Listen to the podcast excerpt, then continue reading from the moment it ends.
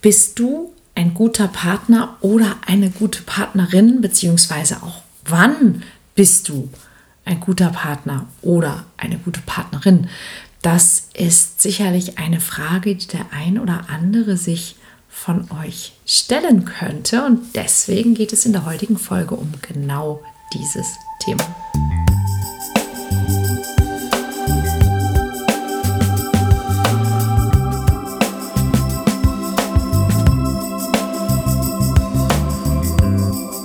Kontaktvoll, der Podcast fürs Herz. Für Singles, die es nicht bleiben wollen und alle, die sich mehr Liebe, Mut und Freiheit in ihrem Leben wünschen. Von und mit Deutschlands Date-Doktor Nummer 1, Nina Deißler. Hallo und herzlich willkommen zu einer neuen Folge vom Kontaktvoll Podcast. Ja, das Thema Partnerschaft, ähm, der Frühling kommt und es beschäftigt uns alles, beschäftigt auch sehr, sehr viele Menschen aktuell in unserer werde echt Coaching Community. Und ich habe also viele, viele Fragen zum Thema Partnerschaft und Partnersuche bekommen. Und sehr viele drehen sich um das Thema Selbstzweifel nämlich darum, ähm, werde ich jemals einen Partner oder eine Partnerin finden? Bin ich es wert? Bin ich gut genug? Bin ich ein guter Partner? Und was macht mich überhaupt zu einem guten Partner? Und ja, eine Frage kann ich dir direkt auch mit einem Wort beantworten und das wird dir möglicherweise nicht gefallen, nämlich bist du ein guter Partner oder eine gute Partnerin? Und die Antwort lautet nein. Niemand von uns ist nämlich in Wahrheit tatsächlich in der Regel das, was wir uns unter einem guten Partner oder einer guter, guten Partnerin vorstellen. Lass mich dir erklären. Wir alle haben eine Sehnsucht. Wir haben eine Sehnsucht, die uns dazu bringt, uns überhaupt auf Partnersuche zu machen. Das Problem dabei ist allerdings, dass diese Sehnsucht, die wir haben, ist eine Sehnsucht, die ist nicht entstanden aus dem, was wir heute als Erwachsene kennen und erleben, sondern diese Sehnsucht ist entstanden schon vor langer, langer Zeit, fast immer in, unsere, in unserer Kindheit. Die Wurzel für einen Partnerwunsch ist der Wunsch nach Liebe. Und in diesem Wunsch nach Liebe steckt eine Sehnsucht. Und diese Sehnsucht ist die Sehnsucht nach all den Dingen, nach denen wir uns bereits sehnen, seit wir Kinder sind. Und sehr, sehr häufig sind es eben, mm, ja, sehr häufig die Dinge, die wir eben als Kinder nicht bekommen haben. Wir haben eine tiefe Sehnsucht danach, angenommen zu werden, wie wir sind, akzeptiert zu werden, wie wir sind. Wir haben eine tiefe Sehnsucht nach Geborgenheit. Wir haben eine tiefe Sehnsucht nach Nähe. Wir haben eine tiefe Sehnsucht nach Gemeinsamkeit. Und jetzt kommt schon das erste Problem. Wir haben nämlich genauso eine tiefe Sehnsucht danach, frei zu sein, nach Selbstbestimmung, nach Selbstbestimmtheit, nach alleine gelassen zu werden, nach Distanz, nach Ruhe, nach keine Kompromisse machen müssen, nach immer im Recht zu sein, aber eben auch zum Beispiel nach Wachstum. Und all das führt dazu, dass wir in unseren Wünschen und Sehnsüchten einfach permanent fatal ambivalent sind. Das heißt, wir wünschen uns auf der einen Seite die Nähe, wir wollen aber auf der anderen Seite auch die totale Freiheit. Wir wünschen uns das Angenommensein und die Gemeinschaft. Wir hassen es auf der anderen Seite, Kompromisse zu machen und nicht selbst über alles bestimmen zu dürfen. Wir lieben es, wenn uns jemand um uns kümmert, aber genauso lieben wir es, wenn wir selbst machen dürfen, was wir wollen und auch niemandem danken müssen.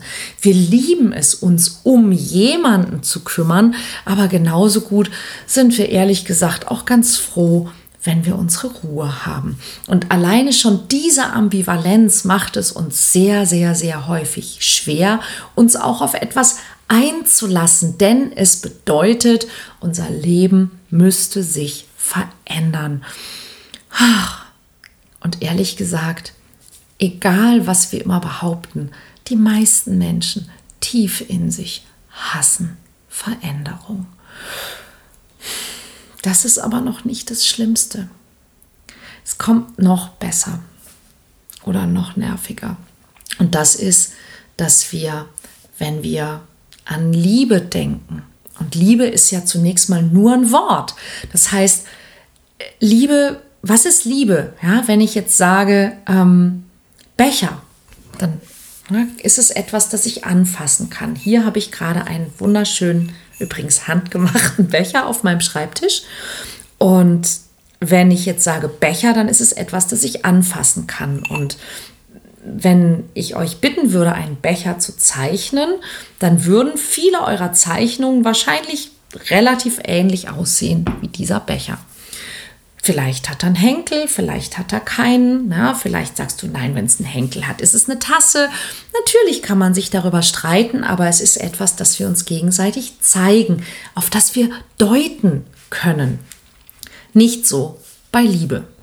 Liebe ist genau wie Glück, Zufriedenheit, Mut und all diese Dinge ein sogenanntes unbestimmtes Hauptwort. Das heißt, es ist nichts, was wir anfassen können und jeder von uns füllt dieses Wort, diese Bedeutung mit Erfahrungen und Wünschen, die jeder einzelne von uns hat. Das heißt, Liebe, was ist das? Kann für jeden von uns etwas anderes bedeuten und enthält andere Erfahrungen, andere Wünsche, vielleicht sogar auch andere Befürchtungen als für den anderen. Und sehr, sehr häufig füllen wir das Wort Liebe mit Dingen, die wir in unserer Kindheit erlebt und erfahren haben. Sprich, wie haben uns unsere Eltern geliebt? Und in der Liebe der Eltern war eben leider bei den meisten Menschen nicht überwiegend die Erfahrung von angenommen sein, behütet sein, geborgen sein, aber auch frei sein, in Ordnung sein, wie wir sind und so weiter und so weiter, sondern es war natürlich hier auch sehr, sehr viel enthalten, das Gefühl nicht in Ordnung zu sein, wie wir sind, das Gefühl nicht gut genug zu sein, wie wir sind, das Gefühl, dass wir uns immer anstrengen müssen, das Gefühl, dass wir nicht bekommen, was wir uns wünschen, das Gefühl, dass jemand anders vielleicht mehr bekommt als wir und so weiter und so weiter. Ich denke, auch du wirst in deiner Kindheit deine ganz persönlichen Entbehrungen und Probleme gehabt haben, die du gelernt hast, die in irgendeiner Form irgendetwas mit Liebe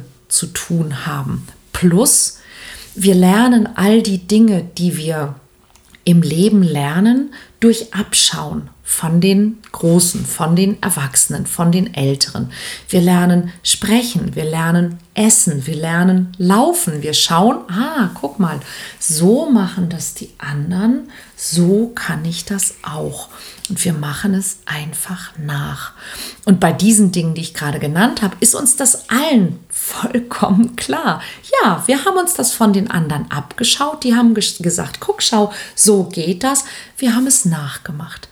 Wir lernen aber zum Beispiel auch, wie Beziehung funktioniert durch Abschauen von den anderen. Wir lernen, wie Streiten funktioniert durch Abschauen von den anderen. Wir lernen, wie Lieben funktioniert. Wir lernen, wie ähm, Geschenke machen funktioniert, wie Annehmen funktioniert, wie Geben funktioniert oder eben nicht. Und ich denke, du weißt, was ich meine. Und leider prägt uns all das. Und es gibt etwas in uns, in unserem Unterbewusstsein. Und immer wenn wir angezogen werden, immer wenn es funkt, immer wenn wir Chemie spüren mit jemandem, also dieses, dieses, dieses, ah, die Franzosen sagen immer das schöne c'est also das ich weiß nicht, was es ist, ja, dieses besondere etwas, dann ist das eine Botschaft aus unserem Unterbewusstsein. Und dann bedeutet es leider ganz, ganz häufig, hier ist ein Mensch, der hat das Potenzial, deine unbewussten Traumata, Sehnsüchte und all diese Dinge mit dir nochmal neu zu inszenieren, denn vielleicht geht es ja diesmal gut und deine Sehnsüchte nach Angenommensein, nach Geborgenheit und all diesen Dingen erfüllen sich vielleicht mit diesem Menschen, der allerdings, sagt das Unterbewusstsein, so wie er sich gibt, wie er sich bewegt, welche Wörter er benutzt, welche Mimik er hat, mich sehr, sehr stark daran erinnert, was ich in meiner Kindheit erlebt habe. Im im großen Maßstab kennen das, glaube ich, viele Menschen aus, aus Untersuchungen, aus ähm, Zeitungsberichten, dass zum Beispiel, das ist tatsächlich leider ein belegter Fakt, dass Menschen, die in ihrer Familie zum Beispiel ähm, das Problem Alkoholismus hatten, also dass zum Beispiel ähm, der Vater Alkoholiker war, dass die sich häufig, dass zum Beispiel Frauen, wo der Vater Alkoholiker war, dass die sich häufig einen Partner auswählen, der selbst auch Alkoholiker ist oder zumindest eine Tendenz dazu hat und im Laufe der Beziehung zum Alkoholiker wird. Oder leider, leider auch dass ähm, Menschen, bei denen es in der Familie ähm, Gewalterfahrungen gab im Elternhaus, dass die sich häufig auch einen Partner suchen, mit dem sie ähnliche Gewalterfahrungen machen. Und das hat eben damit zu tun, dass leider wir uns hingezogen fühlen zu Vibes, die wir kennen. Ja, und es ist tatsächlich so, dass dass dieser Mensch, der, der uns kickt, dass der an sich nicht sofort, ja, also zum Beispiel mit dem Alkoholiker, der muss keine Fahne haben, damit wir den auswählen würden, wenn das etwas wäre, was uns aus der, aus der Familie, aus der Kindheit begleitet, sondern wir sind in der Lage, dass wir ah, wenn ich jetzt wieder Schwingung sage, klingt es wieder so spirituell, esoterisch gedöns. Ich sag's mal anders. Ich glaube, wir alle können uns darauf einigen, dass Menschen eine Ausstrahlung haben. Und wir haben eigentlich noch nie, obwohl wir von Ausstrahlung sprechen, oh, der hat so eine tolle Ausstrahlung, ja, oder der hat eine Scheißausstrahlung. Ähm, es, ist, es fällt uns auf, wenn die Ausstrahlung bewusst für uns sehr gut oder sehr schlecht ist, aber alle Menschen haben irgendeine Form von Ausstrahlung. Und ohne dass wir konkret wissen, was Ausstrahlung eigentlich ist, wie wir sie wahrnehmen und wo sie herkommt, akzeptieren wir, es gibt sie. Und ja, es gibt sie. Und es gibt sie eben auch auf sehr, sehr, sehr viel subtileren Ebenen. Also es kann zum Beispiel jemand die Ausstrahlung haben, dass er ein gewisses Potenzial hat, das zu dem passt, was für dich vertraut und in irgendeiner Form bekannt ist. Und leider ist es eben so, dass die Dinge, die für uns vertraut sind, die fühlen sich sicher für uns an. Selbst wenn sie total unsicher eigentlich sind. Ja, also Gewalterfahrung, Alkoholismus sind alles Dinge, die sind sehr unsicher und trotzdem fühlt es sich sicher an. Und genau so kann eben auch jemand die Ausstrahlung haben, dass er oder sie sich zum Beispiel nicht wirklich auf uns einlassen will und wir immer kämpfen müssen, so wie wir es gefühlt vielleicht in unserer Kindheit getan haben. Oder jemand kann die Ausstrahlung haben, dass er oder sie nie so richtig zufrieden sein wird mit uns, ganz egal, wie sehr wir uns anstrengen, wenn das etwas ist, was wir vielleicht auch in der Kindheit erlebt haben und deshalb gewöhnt sind. Und dann fühlt es sich auf irgendeiner unbewussten Ebene leider vertraut an. Und wir fühlen uns dann zu diesem Menschen auf ganz besondere Weise hingezogen. Ja, so dass wir diese ganze Geschichte mit sind wir ein guter Partner in diesem Moment ähm, kommt die gar nicht zum Tragen. Und es kommt obendrauf. Es geht uns mit dem anderen genauso. Das heißt, es fühlen sich Menschen zu uns hingezogen, für die wir uns sicher anfühlen. Und jeder von uns ist neben der Tatsache, dass er versucht, ein freundlicher, funktionierender, guter Mensch zu sein, jeder von uns ist, ich weiß gar nicht, wie ich sagen soll. Die Amerikaner sagen a mess. also ein, ein totales Durcheinander und eben auch manchmal wirklich die Pest im Sinne von, wie viel Aufmerksamkeit brauchst du? Wie unsicher bist du?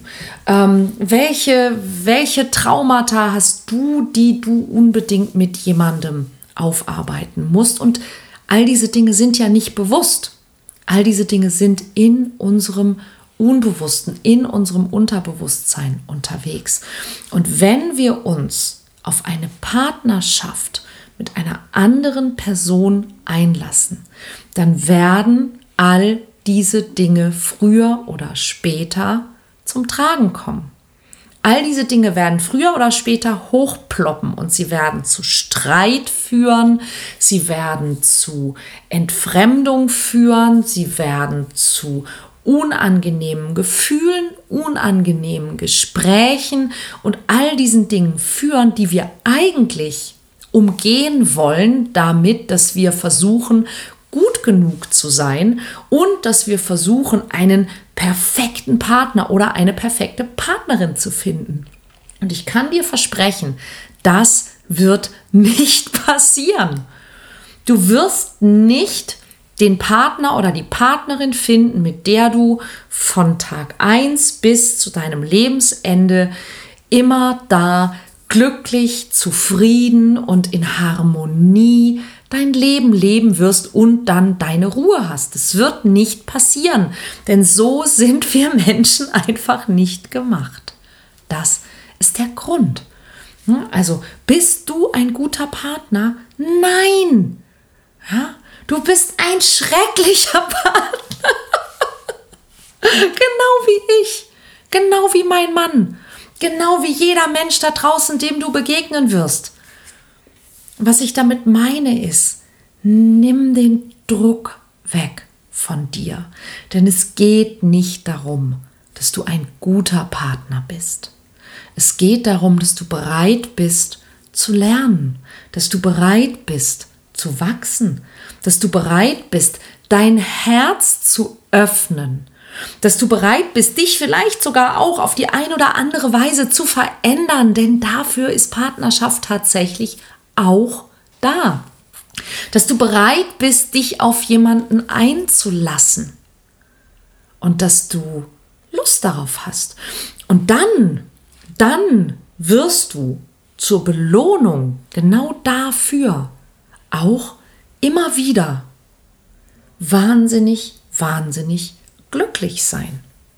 Du wirst einen Lebenskomplizen oder eine Lebenskomplizin finden und du wirst wahnsinnig viel Spaß haben. Du wirst mehr Freiheit erleben, als du es jemals hattest, weil du jetzt nicht mehr alleine bist mit diesem Scheiß und jemand mit dir ist und dich begleitet und bei dir ist und dich stärkt, aber eben auch dich nervt und dich ärgert.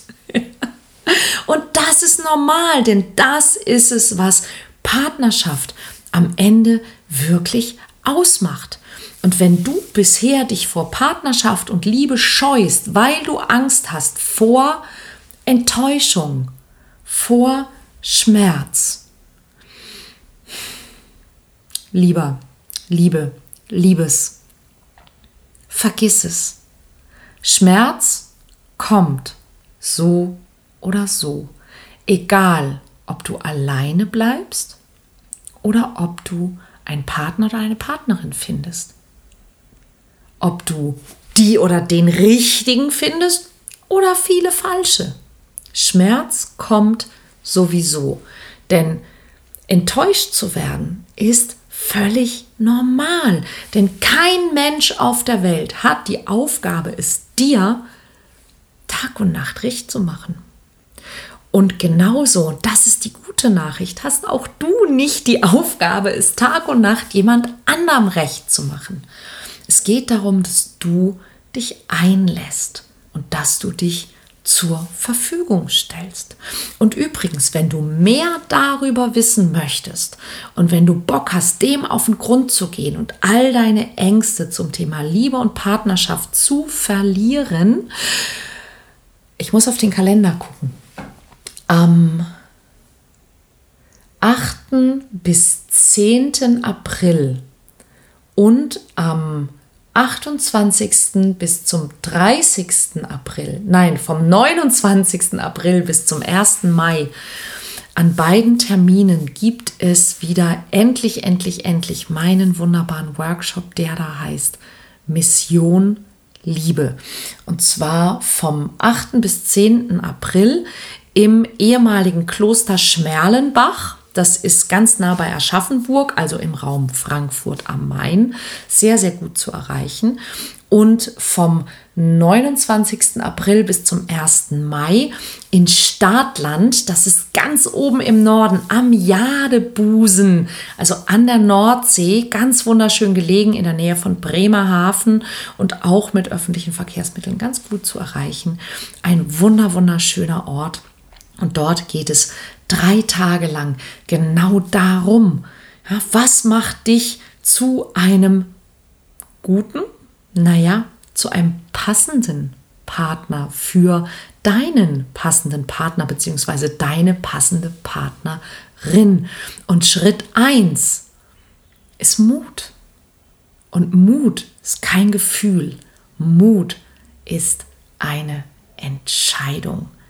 Ich würde mich sehr freuen, wenn wir uns da sehen. Und natürlich freue ich mich, wenn wir uns auch nächste Woche wieder hören zu einer neuen Folge vom Kontaktvoll Podcast. Und diese Folge, bitte, bitte, bitte teile diese Folge mit allen Menschen, die du kennst, mit allen Singles, die du kennst. Denn ich glaube, das ist etwas, was wirklich jeder, jeder, jeder, jeder Mensch auf Partnersuche und zu Beginn einer Partnerschaft wirklich hören muss. Bist du ein guter Partner?